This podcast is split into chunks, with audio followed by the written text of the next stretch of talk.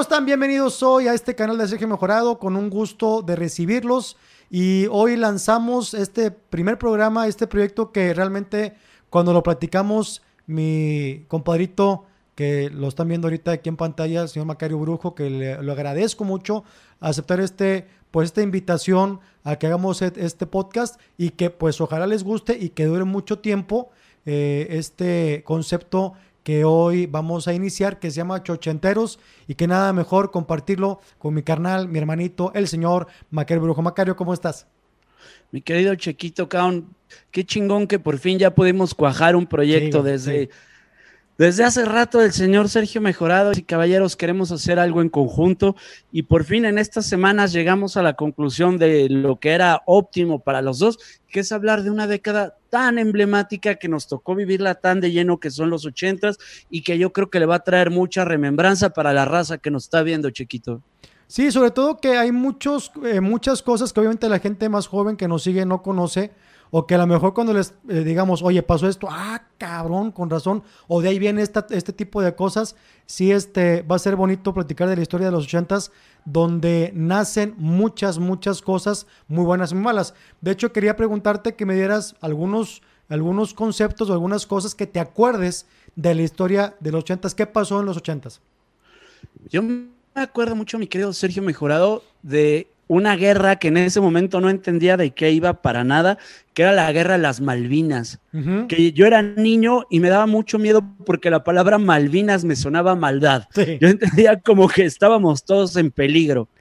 Em, también. Y que fue una invasión de Inglaterra a una isla que está cerca de Argentina. Se la estaban peleando. ¿Estamos bien? Estamos bien, tal cual, exactamente. Y en los ochentas también surge el SIDA, por ejemplo, mi queridísimo Sergio Mejorado. Sí el, cae el muro de Berlín, que ese ya me tocó más grande y ese sí ya entendía yo más, más el concepto sociopolítico de por dónde iban los chingadazos. Este, algo que me marcó, que fue muy significativo para mí, el Atari. ¿Te acordarás cuando salió el Atari, mi queridísimo Sergio? no? Claro, así lo jugamos. Cabrón, es que tú y yo, Chequito, nacimos antes de que hubiera beta. El otro día estaba platicando con mi esposa Jessica de una película y que se estábamos viendo 101 Dálmatas y le dije a Jessica, puta, yo tenía desde que salió en la tele, te acordarás que había un programa de Disneylandia en el canal 5. Sí, sí, sí, cómo no.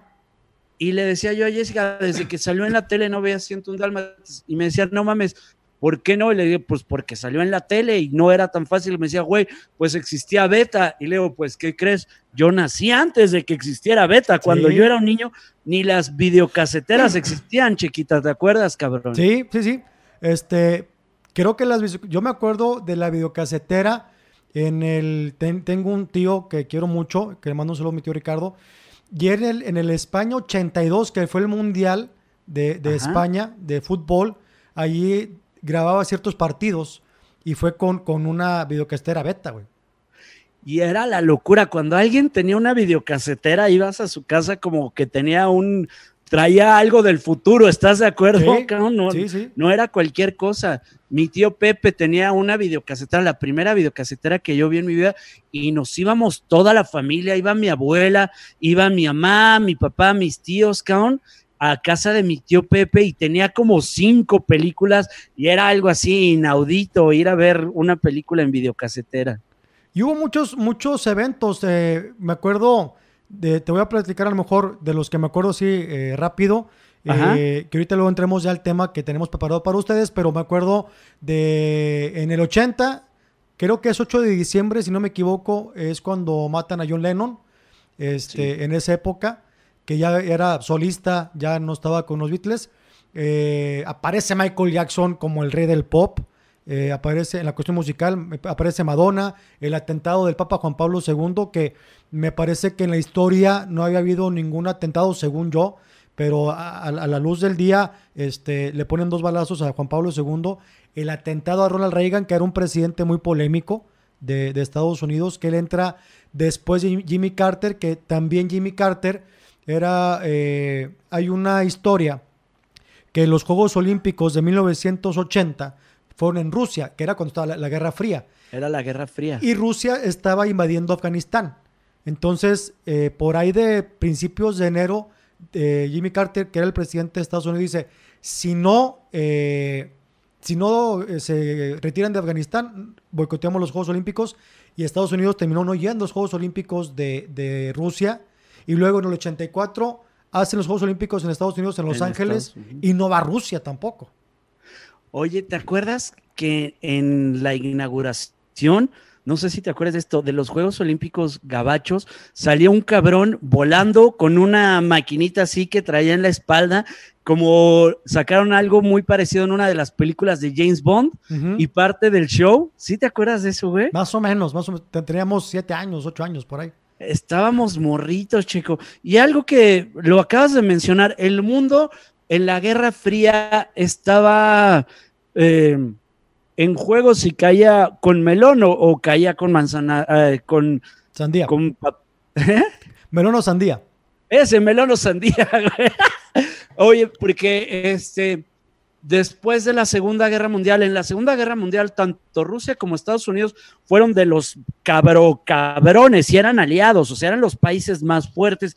Y de ahí empezó como toda la hostilidad desde finales de los 40 y acaba con la Guerra Fría para ver pues realmente quién iba a dominar el mundo, ¿no? Eso fue el, chingadazo entre Rusia y Estados Unidos y se llama la Guerra Fría porque realmente nunca se atacaron, porque nunca se invadieron, todo el tiempo fue como una guerra de picudeo, pero también fue una guerra que en ese tiempo nos tenían a toda la población con los huevos en la garganta porque se hablaba un chingo de donde estalle la guerra entre estos hijos de la chingada, va a ser una guerra nuclear. y esa guerra nuclear podría terminar con el planeta, ¿te acuerdas, viejo? Perfectamente. De, hecho, hay una película que, que me parece que se llama Un día después que hablan precisamente y recrean un ataque a Estados Unidos de una bomba atómica en Kansas City.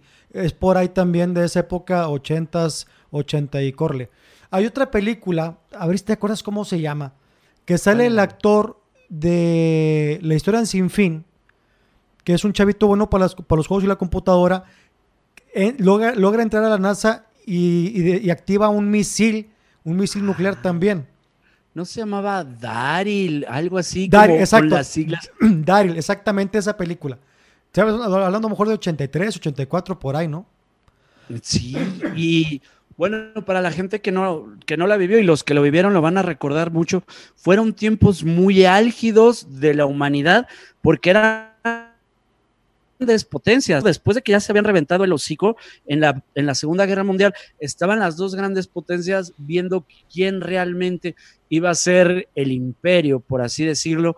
Y por un lado está el comunismo representado en Rusia y por otro lado está el completo capitalismo, lo cual eh, hace que cuando Estados Unidos gana, que según entiendo, parte de lo que hizo que ganaran fue el viaje a la luna, que es una cosa ya bien de película, porque estaba ahí la carrera de la luna, que lo que escondía la carrera del viaje hacia la luna era el poder de misiles. Quien pudiera llegar a la luna era que traía un poder de misiles más chingón que el otro idiota, ¿no?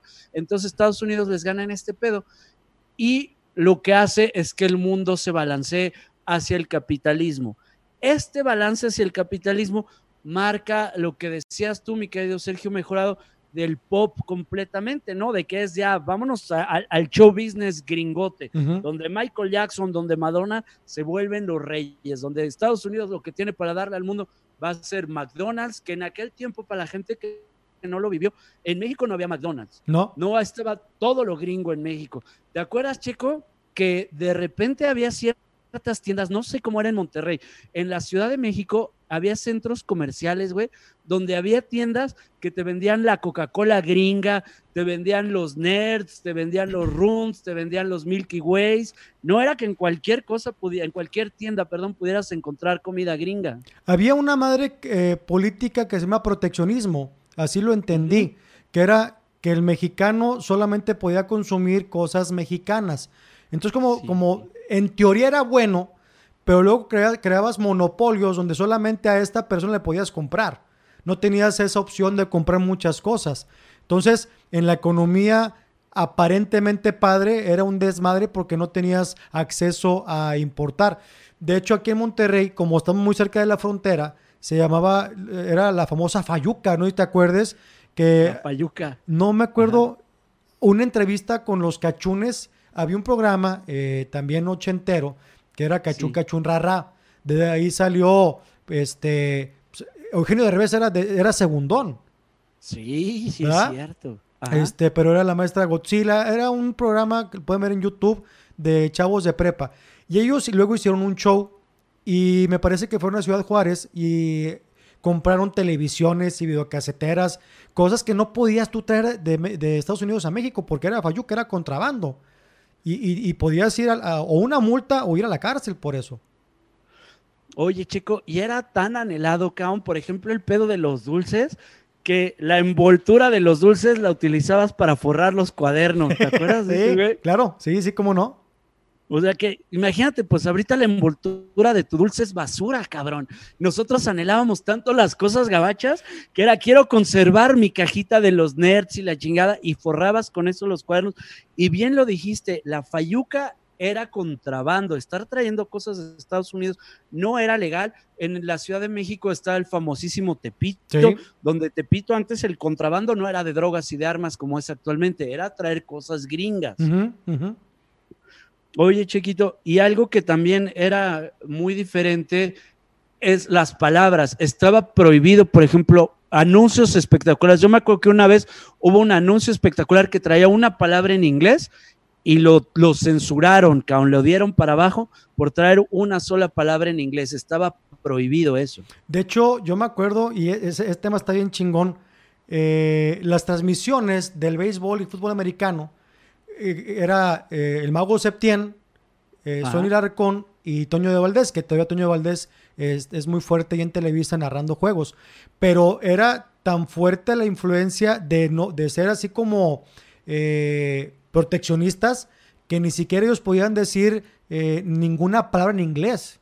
Por ejemplo, uno decía en coreback, decía mariscal de campo, en vez de hit era imparable, el home run era también como se volvió la barda, o sea, si era no sé si penado por gobernación de que tienes que pagar una lana o la empresa Televisa pagar una lana, que era un monopolio en esos tiempos, eh, porque estaba Imevisión, que era de gobierno, y Televisa en los 80 era el monopolio que solamente ahí, si querías ser famoso, solamente ahí te podías presentar. O sea, dependías de un productor para poder, el de gusto productor para poder salir adelante. Me ha tocado veces que salimos de viaje a algún hotel o algo y mis hijas tienen que ver la tele común y corriente y no agarran el pedo de que se está proyectando lo que la tele esté proyectando. No sé si me estoy dando a entender. O sea, ellas dicen, ok, está de poca madre, quiero ver otra cosa, por decirte algo, este, Stacy o Shira o sus monitos, de, ahorita no quiero ver eso.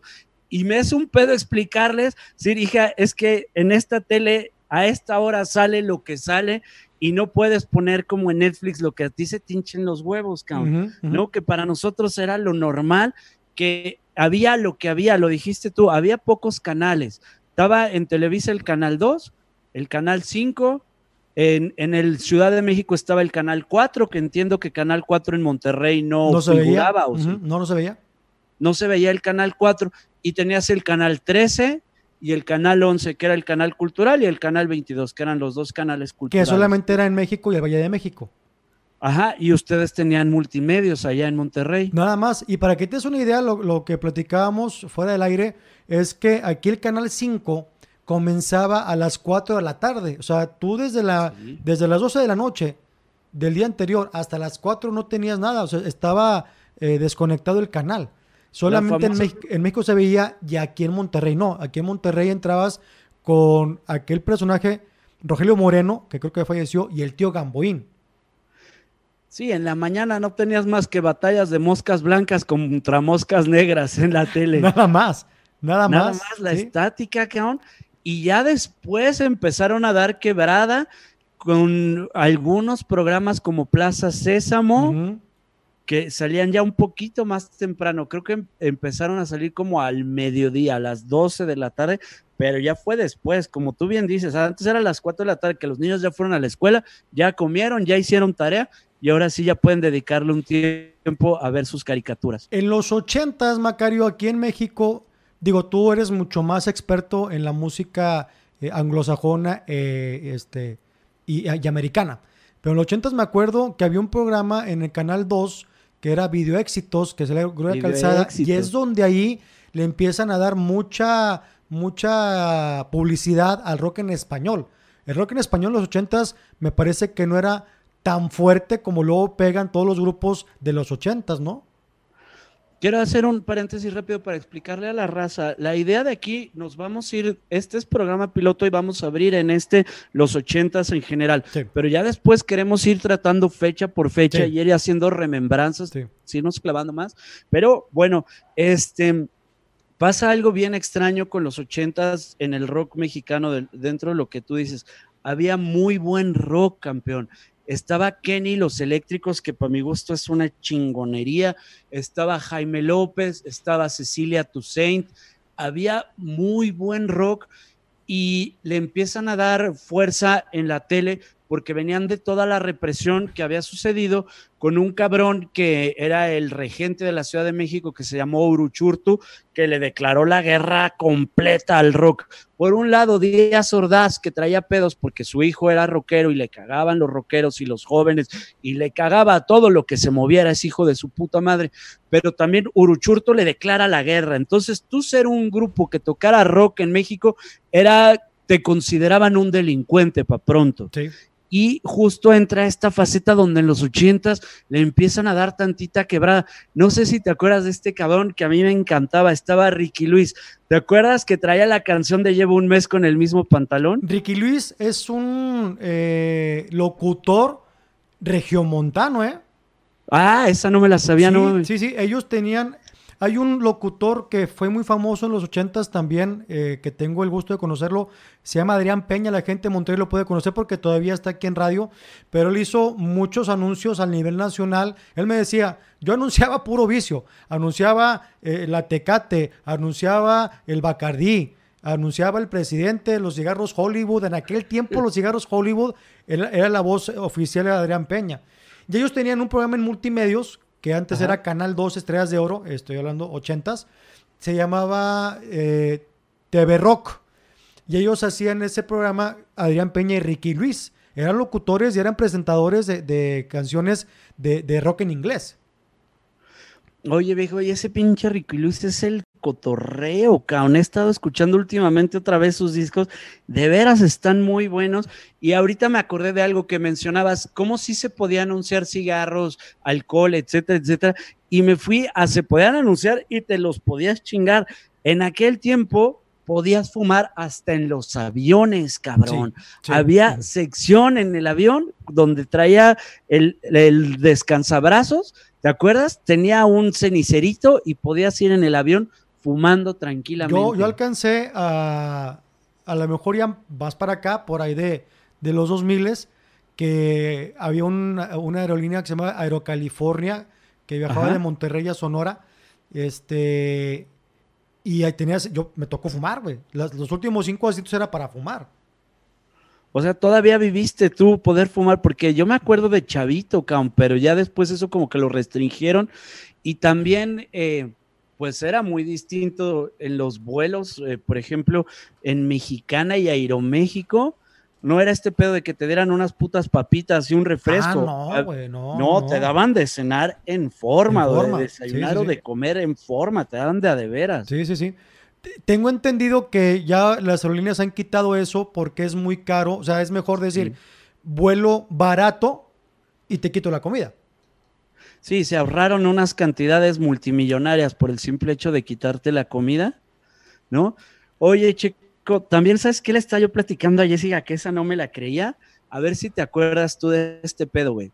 Había la primera caricatura de los Avengers, que salía el Capitán América, salía Iron Man, salía Namor, salía Thor, salía Hulk, que eran caricaturas todavía que, sin movimiento, que salía así el dibujito ¿no? Y algún sonido y tacatá y una voz en off, pero no se movían los monos, ¿sí te acuerdas de eso? Sí, a mí me tocó que cada uno, o sea, cada personaje tenía su propia historia, o sea, no los juntaban.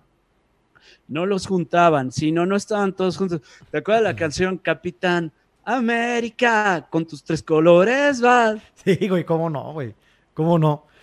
Macario, perdóname, Vámonos. Es que hay mucho tema que platicar. Acabo de ver una cosa que quiero compartirles, pero luego lo vamos a, profundizar en otra edición. Acabo de leer el concierto de Lee que me impresionó esto que voy a platicar. El concierto de Lee es, me parece que en junio o julio de 1985 fue una idea de, de uno de los cantantes de un grupo inglés y convoca primero a todos los cantantes ingleses a hacer la de ellos no saben qué es la Navidad. Era dedicada a la hambruna de Etiopía. Que luego la contraparte, eh, eso fue me parece que en septiembre-octubre. Al siguiente año, el 84, graban eh, You Say for Africa. Pero primero hacen los ingleses su versión de Do They Know When This Christmas y luego You Say for Africa, la de We Are the World. Entonces, en Live Aid, en el estadio de Wembley, se juntan todos los ingleses y más o menos cuatro horas después, en Filadelfia, al mismo tiempo, se juntan todos los gringos, eh, Led Zeppelin, que es inglés, pero se juntan alternamente eh, los conciertos eh, y fue transmitido para todo el mundo. No sé cuántos millones de personas vieron, el, concierto, que es el concierto de la película Rapsoda Bohemia, donde, es, donde sale Queen. Que no lo quiero, es que este tema está bien chingón para alargarlo, porque fueron nueve horas de concierto en Londres y otras tantas en Estados Unidos. Phil Collins, güey, a las 2 de la tarde hace su presentación, que eran 15 minutos. Sale del estadio de Wembley en helicóptero al aeropuerto de Londres, al Heathrow, creo. Viaja en el Concorde, que en ese tiempo el Concorde era un avión supersónico que hacía entre 4 o 5 horas, ahorita son 7, 8 horas de Nueva York a, a Londres. Hizo 3 horas, güey de Londres a Nueva York y el señor se sube a dar el concierto en Filadelfia. Cámara. O sea, históricamente es el único cantante eh, eh, de, este concierto que estuvo en dos continentes eh, por espacio de pocas horas, ¿no?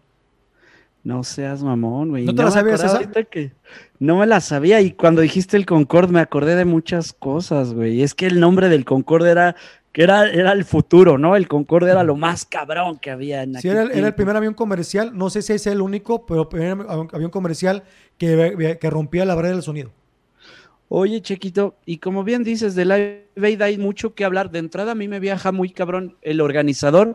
Yo menciono el nombre Bob Geldof. Ajá, él. gracias y van a decir, güey, no tengo puta idea quién es, pero ese cabrón hizo el concierto más histórico. Además, es el actor que sale en la película de The Wall de Pink Floyd. Ok. ¿No? Entonces es un cabrón muy icónico para la cultura y es un hombre que la raza dice, la neta no me suena nada. dices, güey, honestamente, él no hizo cualquier pendejada. el evento que hizo, yo creo que de entrada transformó el hasta dónde puede llegar el rock encaminado en una buena causa, porque lo que recaudaron fueron millones, no fueron pendejadas, ¿no? Y como dices, de entrada tú ves la escena en la película de Bohemian Rhapsody, la de, ¿sí? ¿Cómo se llama la película? Bohemian Rhapsody. Bohemian Rhapsody, sí. Y se te enchina la piel, cabrón, dices, no mames, puto estadio bestia, cabrón, ¿no? Con esa cantidad de gente, con esa cantidad de grupos que juntó un güey que ese nombre dices, puta, no sé quién sea. Sí, él fue, el creador de, de, este, de, este, de este concepto de... Él vio un documental donde la estaban pasando terrible en Etiopía. La hambruna era, era así, escasez de comida, cabrón. Entonces se le arrugó el, corazón y empieza a convocar primero eh, en ese, en ese, no he visto ese video de Do They Know When Christmas, que son puros, es, eh, aparece Bono, súper joven, de YouTube, Sting, eh, este chavo George, George, Boy George de Culture Club, que también es otra historia, le hablan, él estaba en Nueva York, acaba de dar el concierto, oye, tenemos la grabación de esta rola, vente, te pago el avión, y él agarró el Concorde también, porque él estaba, no sé, 12 de la noche, 10 eh, de la noche en Nueva York, y creo que vuela a Londres para grabar en la mañana este disco, ¿no? O esta canción que todas las ganancias eh, iban a ser para Etiopía.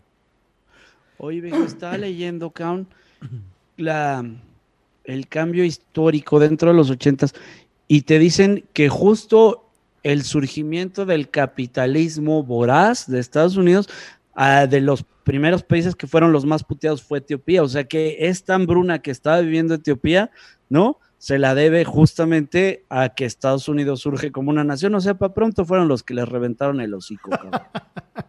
Oye, Macario, mucho tema que platicar. De veras que hay cosas que durante los siguientes episodios platicaremos. Tú dijiste una cosa, vamos, vamos, vamos a, tratar de, irnos por fechas, ¿no? Vamos a tratar de sacar eh, los mejores de las fechas desde el principio de la década de los 80 y ya tengo una. Primero de enero de 1980 retiran el programa del Chavo del 8 de forma independiente. El Chavo del 8 pasaba a las 8 de la noche el lunes en el Canal 2 y el miércoles a las 8.30 el Chapulín Colorado. A la siguiente semana ya aparece el concepto de Chespirito que fue lo que duró hasta creo que 1995, que es cuando Chespirito se retira de, la televisión mexicana. Pero el, 1 de, enero del 80 retiran del aire el Chavo del 8 como, como programa independiente. Es que originalmente era solo el Chavo del Ocho, ¿verdad? No tenían otros personajes, no estaban ni los chifladitos, ni el Doctor Chapatín, era solo el Chavo del Ocho. Lo que pasa es que eh, Chespirito hacía sketches sueltos, ¿no? De repente, por ejemplo, yo me acuerdo de, de primero era el Chompiras con el Botija, pero antes era el Chompiras con el Peterete, que era Don Ramón. Y era un sketchito de cinco minutos para luego darle pie al Chapulín Colorado. O era el Doctor Chapatín, y luego el Chapulín Colorado. Entonces lo que hizo Gómez Bolaños es decir, ¿sabes qué? Estos personajes voy a meterlos en un solo eh, programa que se llamaba Chespirito, el de Chespirito o Chespirito Presenta. Y ahí salen los caquitos, que eran el John del Botije, la Chimoltrufia, el Doctor Chapatín. O sea, ya eran sketches y era de una hora el programa. El Chavo del Ocho, el Chapulín Colorado, este, los loquitos que eran los chifladitos. Los chifladitos. Oye, chico, y recuérdame, ¿para ese tiempo todavía sigue Don Ramón y Kiko o ya es el tiempo que ya no estaban esos dos? Eh, Kiko me parece que se va en 1978 79. Él o sea, ya no estaba. Ya no estaba. O sea, ellos empezaron en el 72 y pues Kiko por porque era muy buen actor haciendo Kiko, porque luego ha sido altamente criticado porque durante estos eh, últimos 40 años solamente ha hecho a Kiko, pero él sale, sale de, porque creo que le ofrecieron más dinero, algo así. O sea, hay una teoría que dice que le ofrecieron más lana y por eso se fue. Hay otra teoría eh, que está, eh, tuve, yo estaba trabajando en Televisa Monterrey hace tiempo y pudimos platicar con Carlos Villagrán. Y él me comentaba que, y luego lo comentó en entrevistas, que él tuvo una diferencia con, con Roberto Gómez Bolaños porque en las presentaciones aparentemente pedían más a Kiko que al mismo Chavo. Aparentemente fueron celos profesionales. Entonces él dice, renuncio y le dice Roberto Gómez Bolaños, está bien, vete, nada más que como recomendación ya no hagas Kiko, o sea, ya no hagas todo con los cachetes, tienes, eres un gran actor para hacer otras cosas. Él va a hablar con Emilio Escárraga, Milmo, o sea, que era también don influencer. Don. Era, era eh, el dueño de la televisora más importante de América Latina. Y le dice, oye, quiero que me hagas un programa. Y le dice, sí, con mucho gusto. Pero que lo supervise eh, Gómez Bolaños. Dice, no, señor. No, tengo diferencias con él. Me vale más la diferencia. ¿Lo haces sí o no? Es que sí o no. Pues no. Pues no. Se, pues retírate, se va y vetado 20 años de Televisa. Al grado tal que él batalló para encontrar trabajo en otras televisoras de, Sudamérica porque era conocido en Sudamérica. Porque sí, Emilio Escarga aparentemente los amenazó con que ya no iba a venderles ni novelas, ni iba a venderles el programa El Chavo del Ocho si le daban trabajo a Kiko. Es que como bien dices, era el monopolio. Es como si ahorita tuvieras pedos con el dueño de Netflix o el dueño de YouTube. Bueno, ahorita, ahorita no, porque pues hay muchas plataformas, pero en ese tiempo no había internet. Sí, no había. La única plataforma era Televisa México y nada más, güey. Y nada más. En los espectáculos. dime, dime, perdón. No, no, no, te interrumpí, te interrumpí. Sí, nada más. Por ejemplo, era Emilio Escárraga y el otro poderosísimo era Raúl Velasco, güey que él tenía todos los domingos, siempre en domingo, que era un programa que duraba de 6 de la, tarde a 10 de la noche. Y ahí presentó y, le dio la patada a muchísimos artistas, ¿no? Y era un poder, ¿cómo diremos? Pues es que, era, era el poder real dentro del ambiente del show business, porque salir en siempre en domingo era ya te posicionó inmediatamente. Así es, así es. ¿No? Sí, sí. Ya estás en un escalón donde si no te apendejas, ya está pasando algo en tu vida al otro día. Sí, de verdad. Por ejemplo, hay una anécdota, yo conozco por la comedia eh, dos personas que salieron en Siempre Domingo y se hicieron muy famosos. Uno fue Benito Castro con el personaje del Quinquín. Le daban siete minutos. Imagínate que eran siete minutos y toda la nación te veía, güey.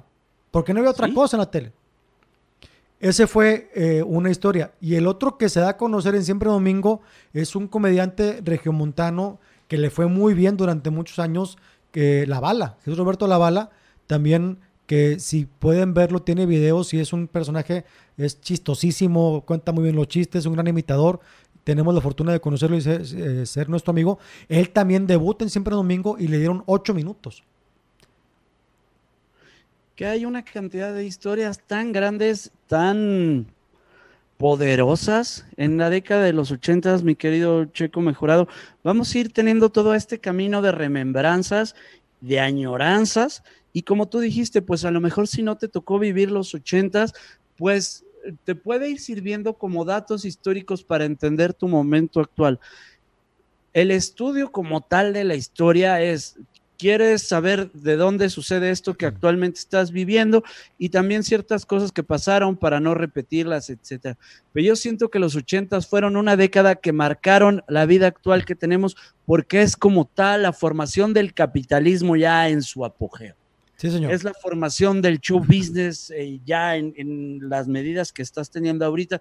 Es la formación de las transnacionales, es cuando realmente Estados Unidos le dio a conocer el, McDonald's, cuando le mete el, McDonald's cabezón al mundo por, por su por su ano mundial, ¿no? es Entonces, eh, Chochenteros va a ser un viaje de remembranza, de datos, pero también es una comparación. ¿Qué estamos viviendo actualmente? ¿De dónde venimos? qué se vivía en aquel tiempo, qué consecuencias había de lo que se vivía. Por decirte algo, antes los teléfonos estaban en la casa, ¿no? No tenías un puto teléfono en tu bolsa. Si alguien quería hablar contigo, tenías que estar en tu casa. Nada si, no estás en tu casa, no había forma de hablar contigo. Nada más, así es. Desde ahí ya sucede algo muy distinto con las telecomunicaciones. Y bueno, pues gracias a Dios nos tocó vivir esa época tan emblemática, señor Sergio Mejorado. Está muy padre la idea. Desde que me dijiste chochenteros, dije, claro que sí, carnal. Me da mucha emoción estar en este proyecto porque es es una infinidad de mundo de donde tener tela para cortar que además va a estar sabrosísima, como ahorita, ir recordando todo esto que ahorita me fue llegando a la memoria de, no mames, la fayuca, simplemente la palabra fayuca, yo creo que ya no se usa. Ya no se usa, ya no, ya no. ¿no? El, hablar con anglosajonadas, ahorita ya es lo más común del mundo, que pongan en un tweet, qué sad. Sí, sí, sí. Y, y luego en, este, eh, en estos siguientes episodios practicaremos también las palabras prohibidas, la gran diferencia entre, entre ser como, como fresa y naco, que hoy creo que está más globalizado, pero es una diferencia abismal que durante en estos próximos episodios platicaremos con mucho gusto. Mi querido Macario, te agradezco muchísimo que sea el inicio pues de, de, una aventura contigo que siempre, siempre es agradable compartir cosas contigo. ¿Dónde te seguimos, mi querido Macario? Hermano, muchísimas gracias a ti. De verdad que estoy muy, muy emocionado con el proyecto. En Facebook es Macario Brujo, es la fanpage. En Twitter y en Instagram, arroba Macario Brujo. Y en Spotify, te lo cuento de otra forma, es un podcast que habla pues de otras cosas que no tienen nada que ver con los ochentas. Perfectamente. Muchas gracias, Chico. Y a la gente, pedirles que nos acompañen en este viaje. Gentes de nuestra edad, cuarentones, cincuentones, lo estamos haciendo para ustedes con un chingo de cariño, para ir recordando de dónde venimos para recordar quiénes somos, estas cosas que nos movieron en su tiempo, Chequito Mejorado. Porque la década de los ochentas es la mejor década de todo el puto mundo. Señores, gracias. Esto fue Chochenteros y me pueden seguir en redes sociales, aquí van a aparecer en pantalla. Y suscríbanse al canal de Sergio Mejorado. Cuídense mucho y hasta siempre. Hasta siempre.